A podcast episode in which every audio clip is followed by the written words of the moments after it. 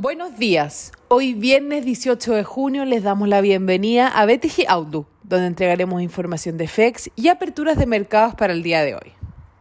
El tipo de cambio abre en 736,50, levemente a la baja con respecto al cierre de ayer, luego de una jornada marcada por la fuerte volatilidad de las monedas emergentes tras el cambio en el tono de la Fed que beneficia al dólar a nivel global.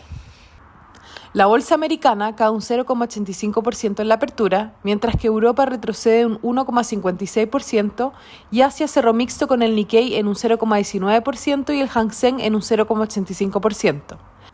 La tasa del bono del Tesoro americano a 10 años opera en 1,5% mientras que el dólar opera al alza a nivel global.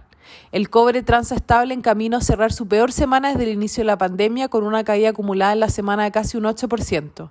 El petróleo retrocede un 0,37%. El presidente de la Fed de San Luis, James Bullard, confirmó que Jerome Powell oficialmente dio inicio a la discusión sobre el retiro de estímulos tras la reunión de la Fed de esta semana.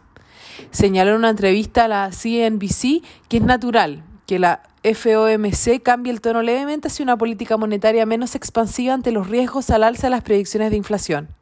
En cuanto al virus, la Unión Europea levantó las restricciones de viaje a los residentes de Estados Unidos, mientras que Italia impuso una cuarentena de cinco días para los viajeros provenientes de UK.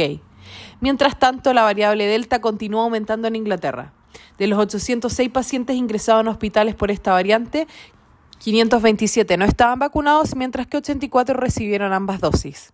En el plano económico, no tenemos datos relevantes en Estados Unidos para la jornada de hoy.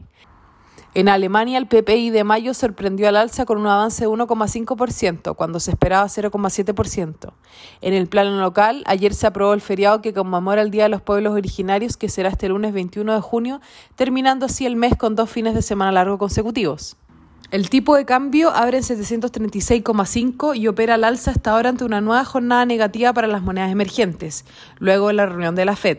Técnicamente la principal resistencia estará marcada en 740 y de romperlo podríamos ir a buscar niveles de 742 y luego 748, mientras que a la baja el soporte será 737.7.